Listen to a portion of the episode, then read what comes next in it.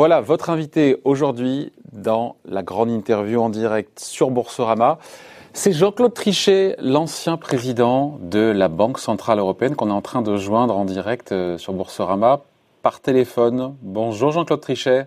Bonjour, comment allez-vous? Comment allez-vous? Merci d'être là avec nous. Hein. Vous deviez être présent en plateau, mais on le sait pourquoi.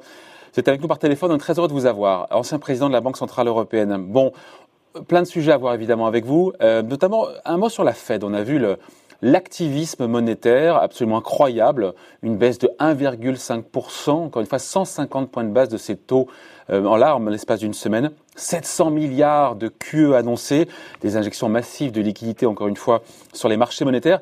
Depuis hier, elle affirme même qu'elle va euh, aider les entreprises et les ménages en soutenant ce qu'on appelle euh, les prêts auto, les commercial papers, les prêts auto ou les prêts immobiliers. Et malgré ces annonces, Jean-Claude Trichet, qui sont spectaculaires, les indices boursiers repartent à la baisse ce matin. Est-ce que là, il faut commencer à s'inquiéter selon vous? Écoutez, on, est dans un phénomène de crise multidimensionnelle, hein, parce qu'on a à la fois une crise sanitaire, une crise euh, économique réelle à cause de la crise sanitaire et évidemment une crise financière qui se développe sous nos yeux. Euh, euh, il est tout à fait approprié, évidemment, pour les banques centrales de prendre le plus de décisions pertinentes possibles. Décisions pertinentes, ça veut dire faire en sorte que la liquidité soit présente absolument partout et faire en sorte aussi, bien sûr, que le crédit soit disponible partout. C'est ce que fait la Banque centrale américaine qui, multiplie les, opérations parce qu'elle a, a traité différents problèmes que la Banque centrale européenne traite en un seul coup, si je puis dire, en étant beaucoup plus ouverte sur le plan du collatéral. Donc la Banque centrale européenne n'a pas besoin de multiplier les, programmes nouveaux. On a connu ça dans le passé. Il est normal que l'on connaisse ça maintenant.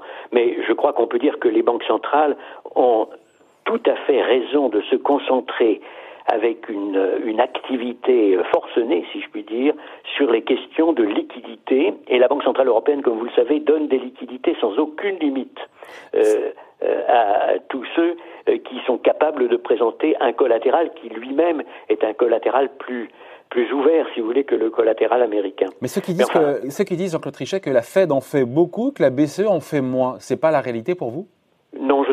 Je ne crois pas qu'on puisse dire ça. Euh, la, Fed fait ce qu'il faut faire dans son contexte à elle, qui, qui n'est pas le même sur le plan juridique, sur le plan de ses, de ses propres capacités.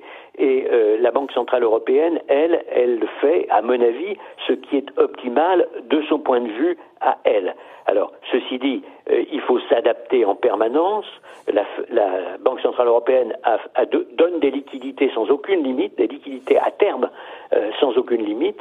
Elle a multiplié les baisses de taux sur les fameux targeted long-term refinancing operations qui sont là pour permettre en effet euh, d'avoir de la, du, du crédit partout, y compris dans des endroits où il, avait, il a des difficultés à, parvenir. Elle a aussi mis de côté 120 milliards d'euros, si je ne m'abuse, euh, qui doivent être utilisés de manière ultra flexible en sus de son QE qui, qui continue. Oui, mais 120 milliards côté BCE, 700 milliards côté, euh, côté Fed en termes de QE on est encore une fois dans deux univers différents. Je ne crois pas qu'il faille juger les choses en fonction du montant euh, immédiat. De toute manière, à mon avis, la Banque centrale européenne fera ce qu'il est nécessaire, en sus, disons, de ce qu'elle a déjà décidé, à mon avis. Hein. Encore une fois, je crois que euh, tout cela euh, aussi doit être accompagné par la remarque que les taux d'intérêt en Europe sont beaucoup plus bas encore aujourd'hui qu'aux États-Unis, puisqu'on est à 50 points de base en dessous, si je puis dire. Hein. Ils sont à zéro et euh, en Europe, euh, avec le taux euh, on est à moins 0,50. Donc je crois que tout ça fait un tout. Il n'y a pas de, il ne faut pas faire de différence, à mon avis, entre l'activisme des uns et l'activisme des autres. En revanche, on a un problème absolument majeur qui est cette combinaison à cause du coronavirus d'une crise économique de l'économie réelle et d'une crise financière indéniable que nous voyons se dérouler sous nos yeux. Et là, alors, on a besoin non seulement des banques centrales, qui ne sont pas les seules à pouvoir supporter le choc de ce drame, mais bien entendu l'ensemble, disons, des autres partenaires, gouvernements et parlements. Mais il y a des réponses. Jean-Claude il y a des réponses. On, a vu l'administration Trump qui est en train de finaliser un plan, nous dit-on, entre, selon la presse américaine, 850 milliards de dollars à 1000 milliards de dollars pour soutenir encore une fois l'activité euh, et réduire l'impact économique du coronavirus, notamment peut-être des envois de chèques aux Américains. On parle de, de 1000 dollars envoyés. Euh, il y a des plans de soutien, des plans d'urgence, pas seulement on envoie en France, on envoie au Royaume-Uni, on envoie en Espagne, en Italie.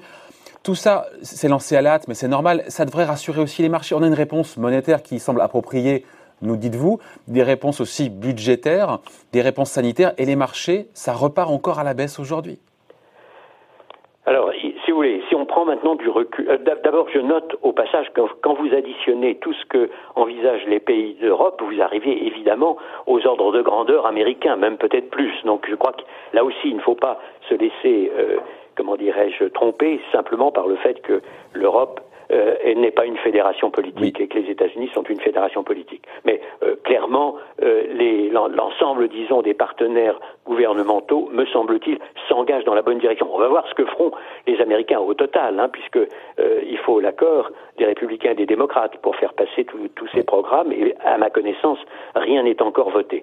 Mais encore une fois, nous avons à faire face à un problème euh, qui, est, qui est triple d'un certain point de vue. Je me souviens que, interrogé par vous, dans le passé, il y a un an, il y a six mois, j'avais dit, un, la situation du point de vue de l'endettement mondial est aussi grave que celle que j'ai eu à, comment dirais-je, à affronter en 2008. Hein, le, titre que vous aviez donné sur YouTube, c'était la situation est plus grave aujourd'hui qu'elle ne l'était en 2008. Donc ça, ça c'est un fait, si vous voulez. C'est un fait. Euh, qui était observable et que j'avais observé. Même chose d'ailleurs pour le, le montant euh, des euh, valeurs d'actifs et des actions en particulier. J'avais dit une correction du marché devra être réalisée à un moment ou à un autre. On y Là aussi, c'était chez vous et c'était dans le titre de, de, de YouTube en, en, question. Donc, si vous voulez, ce coronavirus est un détonateur qui intervient dans un monde, parce que c'est vraiment des, les remarques que je faisais étaient planétaires, si je puis dire, dans un monde qui était lui-même en position anormale, aussi bien sur le plan de, euh, de des, euh, sur le plan financier, comme, comme je viens de le dire à l'instant, aussi, me semble-t-il, sur le plan de l'économie réelle, parce que les Américains, au moment où nous parlons, sont au bout de plus de 11 ans de croissance ininterrompue. Or, les arbres ne montent pas jusqu'au ciel, donc à un moment ou à un autre, il y aurait eu une correction avec une phase dépressive dans le cycle économique. Donc tout ça, si vous voulez, se combine. Le coronavirus intervient à un moment où une récession américaine était relativement proche, et à un moment où nous savions que l'endettement mondial était euh, très, très élevé. mais euh, pardon, je vous coupe, Jean-Claude Trichet, mais au final, une fois qu'on aura guéri, on sera passé euh, au-delà de cette crise, il y aura encore plus d'endettement, vu tous les plans de relance, vu... Bah, et précisément, il faudra. C'est exactement ce qui s'est passé lors de la crise précédente. Hein. Bien entendu, on a eu un coût de la crise en termes d'endettement supplémentaire. Le problème, c'est que lorsqu'on est sorti de la crise et euh, les Américains, comme vous vous en souvenez, sont sortis plus vite de la crise que nous parce qu'ils n'ont pas eu la crise des risques souverains, alors que nous, nous avons eu deux crises successives, euh, nous Européens. Mais au total, si vous voulez, ensuite, pendant euh, ces onze années de croissance ininterrompue que j'ai évoquées, je ne crois pas qu'on puisse dire qu'aux États-Unis, il y ait eu conscience du fait qu'il ne fallait pas continuer de se surendetter. Au contraire, ce que nous observons aujourd'hui, euh, c'est que la situation est plus vulnérable aujourd'hui qu'elle ne l'était à l'époque. Et même chose, évidemment, non pas pour les pays du monde, mais pour un très grand nombre de pays dans le monde. Donc la première leçon à tirer, c'est qu'il ne faudra pas refaire l'erreur qui a été faite après 2008-2009 et pour nous, comme vous vous en souvenez, 2010-2011. Mais euh, on en prend le chemin, pardon, je tricher, on prend le chemin aujourd'hui. Des plans de relance gigantesques, ça veut dire plus de dettes euh, demain après-demain. Quand, quand, on est dans la crise, c'est pas anormal. Il y a un pays en Europe qui a la réputation d'être l'un des plus sages, sinon le plus sage. Lorsque vous regardez ce qu'il a fait dans la crise en 2008, 2009, 2010, il s'est énormément endetté. Il avait, si vous voulez, ce, ce fameux programme qui est maintenant imité et à juste titre, à mon avis, par la France et par d'autres pays, de travail partiel. Hein. Eux, ils disent Kurzarbeit, travail partiel. Nous, on dit chômage partiel, ce, qui, montre aussi une différence de présentation. Mais les, Allemands euh, ont eu un coût du Kurzarbeit absolument considérable. Il fallait le faire, ils l'ont fait. Ensuite, ils ont eu une attitude qui a été, euh, il faut bien le dire, plus sage que celle de, beaucoup d'autres. Donc euh, il faut faire ce qu'il faut quand on est en période de crise. On ne peut pas accepter de gaieté de cœur, si vous voulez, d'aller euh, au fond d'une crise abominable. Nous-mêmes, moi-même, quand j'étais président de la Banque Centrale Européenne, vous vous souvenez peut-être que nous avons donné de la liquidité pour la première fois en 2007, en, le 9 août 2007, liquidité sans aucune limite. On nous a demandé 95 milliards d'euros. On a donné euh, en une journée 95 milliards d'euros. Et euh, ça a été considéré comme euh, la, première grande intervention des banques centrales. Hein. C'était la crise des subprimes, c'était pas encore Lehman Brothers. Et puis quand on a eu le drame de Lehman Brothers, puis les problèmes grecs et les problèmes italiens et espagnols, la Banque Centrale Européenne est intervenue avec le programme dit SMP absolument massivement sur les marchés secondaires de dette. Il, il faut absolument faire ce qu'il faut quand on est dans une telle période. Mais moi, ce que je comprends pas, c'est la réaction, encore une fois, des marchés. Il y a une réponse, il y a un bazooka monétaire qui est activé plus ou moins, mais en tout cas, il y a une réponse monétaire qui est forte, qui est vigoureuse. Il y a aussi un activisme, encore une fois, des réactions, des plans de soutien partout dans le monde. Et les marchés qui repiquent du nez, ça vous surprend pas? Écoutez, euh, encore une fois, euh, un, les marchés ont euh, de toute manière une correction dont on pouvait penser, alors même qu'il n'y avait aucun coronavirus et rien du tout, qu'un jour ou l'autre. Elle interviendrait, ça c'est un premier point. Et maintenant, nous avons en sus de cette correction, qui était probablement nécessaire, je parle des États-Unis essentiellement, hein, parce que comme vous le voyez, la corrélation entre les États-Unis et l'Europe est, extraordinairement élevé en fait. Il y, a, clairement un marché mondial là qui qui fonctionne et qui, euh, euh, dont, le comment dire l'élément directeur est, à New York. Mais au total, maintenant, ce, qui est anticipé en effet par les marchés, c'est l'incertitude sur ce que l'économie réelle va donner. Étant, entendu qu'on a là, si vous voulez, un détonateur qui est le coronavirus, qui en soi euh, un, un, coût déjà élevé pour l'économie réelle à cause de, l'arrêt euh, d'une large partie de l'économie, mais en plus, euh, je raisonne encore une fois sur les États-Unis, et malheureusement nous sommes très corrélés aux États-Unis, vous avez aussi le problème de la récession qui allait venir de toute manière.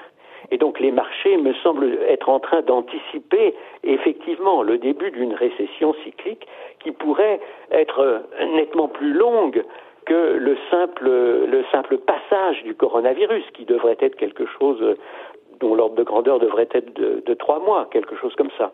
Donc, donc, je ne suis pas, si vous voulez, il, faut raison garder, il faut conserver son, son sang-froid dans des circonstances très difficiles. On en a connu d'autres quand même, et puis on les a surmontés. Enfin, on a surmonté la dernière crise. Euh, la, récession est, la récession est quasiment assurée à l'échelle mondiale, nous dit euh, Standard Poor's, elle est inévitable on va voir. L'échelle mondiale, là, moi, je ne me prononce pas. Euh, qu'il y ait une récession technique euh, aux États-Unis et probablement dans un certain nombre de pays européens ou en Europe dans son ensemble, ça me paraît probable, en effet. Mais bon, il ne faut pas pour autant dramatiser, hein, parce qu'on a effectivement, de toute manière, avec le coronavirus, un effet euh, très puissant. Euh, pour, cette fameuse récession technique qui veut dire deux trimestres successifs euh, négatifs. En revanche, si vous voulez, ce qui est, me semble-t-il, euh, beaucoup plus important à scruter, c'est le point de savoir si effectivement la récession cyclique qui était de toute manière attendue aux États-Unis, mais elle était attendue pour l'année prochaine, pas pour cette année, si elle va être anticipée, si vous voulez, précipitée par ces événements. C'est assez probable. Ceci dit, euh, bien malin qui peut prévoir l'avenir. Hein. La marque du temps présent, c'est très grande incertitude à la fois de l'économie réelle, l'économie financière, et paradoxalement peut-être dans une moindre mesure euh, sur le coronavirus, moindre mesure parce qu'on voit bien que quand on prend les mesures nécessaires, ben, on arrive à un pic et ensuite euh, l'épidémie semble être euh, revenir. Est-ce que c'est pas ça, Jean-Claude Trichet, que les marchés attendent des mesures encore une fois sanitaires plus fortes et notamment des confinements aux États-Unis, au Royaume-Uni? Même si pour contrôler l'économie, l'épidémie, il faut transitoirement tuer l'économie, c'est ça, c'est une des leçons cette crise sanitaire, mais il faut en passer par là finalement. C'est ça qu'attendent les marchés, des mesures sanitaires plus drastiques dans certains pays? Euh, je ne sais pas, euh, très franchement. Euh, en tout cas, ce que les marchés probablement attendaient depuis le début et qu'on n'a pas du tout observé, c'est que comme c'est une crise mondiale, comme par définition cette épidémie, cette pandémie est mondiale, on pouvait s'attendre à ce qu'il y ait une réponse mondiale. Or, il n'y a eu aucune réponse mondiale. Le G20 a été, sauf erreur de ma part, totalement absent. Euh, on a eu une petite réponse G7, mais une réponse G7 qui a été un petit peu ruinée, me semble-t-il, quand les Américains ont pris des décisions unilatérale de fermeture de frontières sans aucune concertation avec les Européens. J'espère qu'on en est parti, qu'on en est sorti maintenant, mais je, dois dire, alors là, la différence par rapport à la crise que j'ai connue est absolument gigantesque. Et il me semble, si on veut résumer les choses, que nous sommes en présence, là, au niveau mondial, d'une situation dans laquelle nous avons America first, China first, India first, Brazil first, et euh, je dirais en Europe aussi, par exemple, Royaume-Uni first, euh, pour ne pas parler des autres pays européens. Bon, ça ne va pas du tout. On a un problème mondial qui est triple, encore une fois, santé, finance et économie réelle. Et il faut, euh, pour, pour comment dirais-je, contribuer à calmer l'ensemble des opérateurs, des épargnants, des investisseurs, pour leur donner le sentiment qu'il y a vraiment des pilotes dans le cockpit, il faut évidemment qu'on ait l'impression qu'il y a effectivement une concertation mondiale, une concertation multilatérale responsable. Malheureusement, au moment où je parle, ce n'est pas encore le cas, même si euh, je l'espère, des progrès euh, sont en voie d'être faits. En tout cas, au début, ça a été un élément de crise financière supplémentaire totalement inutile, si je hmm. puis dire. Jean-Claude Trichet, des crises boursières, vous en avez vu. On a quand même plus de 35% de baisse sur tous les grands indices boursiers mondiaux en moins d'un mois. C'est un krach boursier qui est d'une rare violence quand même. Hein. En effet une correction énorme. Ceci dit, quand vous regardez le Dow Jones, euh, vous voyez où il faut, euh, comment, combien de mois ou d'années il faut remonter dans le passé pour trouver les mêmes niveaux, et vous voyez qu'effectivement, il y avait eu une précipitation de la hausse des cours, si vous voulez, qui au cours de la dernière année et demie, des deux dernières années, avait été assez substantielle. Donc, je crois que là aussi, il faut raison garder. Il ne faut pas dramatiser des événements, euh, même s'ils sont en effet violents, et surtout, comme vous le disiez, très abrupte, très rapide, exagérément abrupte et rapide pour toutes les raisons que, que l'on connaît et qu'on vient de dire. Le secrétaire d'État au Trésor, euh, Steve Mnuchin aux États-Unis, euh, il souhaite que les marchés boursiers restent ouverts. Il y a ce débat qui est monté un peu en France pour savoir si malgré le krach boursier, il fallait ou pas fermer, euh, fermer les, bourses. Vous, votre position là-dessus, c'est non, il faut laisser les bourses ouvertes. Hein. Oui, je suis convaincu que ce serait une très grave erreur. Alors pour le coup, euh, paniquant complètement les, épargnants et les investisseurs que euh, de fermer les marchés. Euh, le fait d'avoir des marchés qui continuent de fonctionner, qui continuent d'être liquides, même si les, niveaux de transaction sont, plus ou moins élevés, mais c'est un, élément quand même de, de, calme relatif. décider soi-même, en dehors de ce qui est parfaitement légitime, évidemment, des, coupes-circuits qui doivent fonctionner et qui fonctionnent d'ailleurs euh, euh, des deux côtés de l'Atlantique de, manière euh, récurrente, en dehors de, donc de ces coupe-circuits et des éventuelles corrections du type interdiction de vente à terme, ce qui, se généralise un peu en Europe. En, dehors de cela, je crois qu'il faut continuer à avoir des marchés ouverts et surtout éviter que l'on ait, encore une fois, l'impression d'une panique générale euh, la multiplication des opérations euh, over the counter euh, hors, de, hors des marchés organisés, qui est un, élément qui serait un élément supplémentaire de désordre. D'ailleurs, je crois que le patron de, de, de l'AMP a, a été très très clair là-dessus. Euh, après, la question que je me posais, c'est de se dire que euh, est-ce qu'on départ, parce qu'au départ, c'est donc une crise sanitaire. Pour endiguer l'épidémie, on met les économies sous cloche, on les paralyse, ça crée une récession, ça fait automatiquement baisser euh, les marchés, et après on se dit que la déroute boursière elle-même en retour peut provoquer des dommages à l'économie réelle. Voilà, est-ce qu'on n'est pas rentré dans cette spirale infernale? Écoutez, c'est une difficulté particulière, mais elle, n'est pas malheureusement anormale dans une période de crise de ce genre. Hein. toute crise économique grave a des conséquences financières graves, ou toute crise financière grave a des conséquences économiques graves. En l'occurrence, les deux sont provoqués par un détonateur euh, qui est euh, dans un espace, disons, euh, conceptuel totalement différent, qui est un problème de santé. au total, encore une fois, il faut raison garder dans ces circonstances terribles, faire tout ce qu'il faut faire. Il n'y a pas de, de, ce point de vue-là à avoir d'état d'âme aussi bien du côté des banques centrales que du côté des gouvernements. Il faut qu'elles en fassent plus, pardon, Jean-Claude Trichet, les banques centrales, il faut qu'elles en fassent encore plus? Il faut qu'elles fassent ce qui est nécessaire. Au moment où nous Mais parlons, pas déjà le cas, là? je ne dis pas que la Banque centrale américaine n'en fait pas assez, ni que la Banque euh, du Japon n'en fait pas assez, ni que la Banque centrale européenne n'en fait pas assez. C'est pas ce que je dis, mais je dis que l'ensemble, disons, des, des opérateurs, l'ensemble des agents économiques doivent avoir le sentiment que la Banque centrale est là et qu'elle tient euh, son, guidon, euh, si je puis dire, son volant de manière extrêmement ferme, parce que, évidemment, plus que jamais, les banques centrales sont des ancres de stabilité dans un monde qui est extraordinairement instable. Donc, il faut qu'on puisse. Mais on a le sentiment que c'est pas suffisant aujourd'hui, Jean-Claude Trichet. Ça qui est terrible, c'est qu'on a le sentiment que c'est pas suffisant aujourd'hui pour les pour les marchés, pour les investisseurs. Non, non, je ne crois pas. Il ne faut pas non plus, si vous voulez, euh, euh, multiplier des, des, opérations symboliques euh, qui n'ont pas de conséquences, parce que là, vous prenez le risque de ruiner votre, euh, comment dirais-je, de diminuer votre autorité euh, sur les sur les marchés eux-mêmes. Hein. Quand vous regardez ce qui s'est passé depuis le début, ben, je ne suis pas absolument certain qu'on puisse dire que tout ça c'est une question simplement de quantitative. il faut il faut effectivement que ce que vous faites ait de l'impact et que les marchés vous croient. Euh, quand je dis marché, je veux dire bien entendu épargnants, opérateurs, euh, investisseurs. Donc au total, si vous voulez, il me semble que les banques centrales viennent de démontrer, et la Banque centrale européenne en particulier, mais toutes les banques centrales viennent de démontrer qu'elles étaient extraordinairement alertes et extraordinairement agiles. Et je crois qu'on peut en conclure que s'il fallait aller plus loin, eh bien, évidemment, elles iraient plus loin.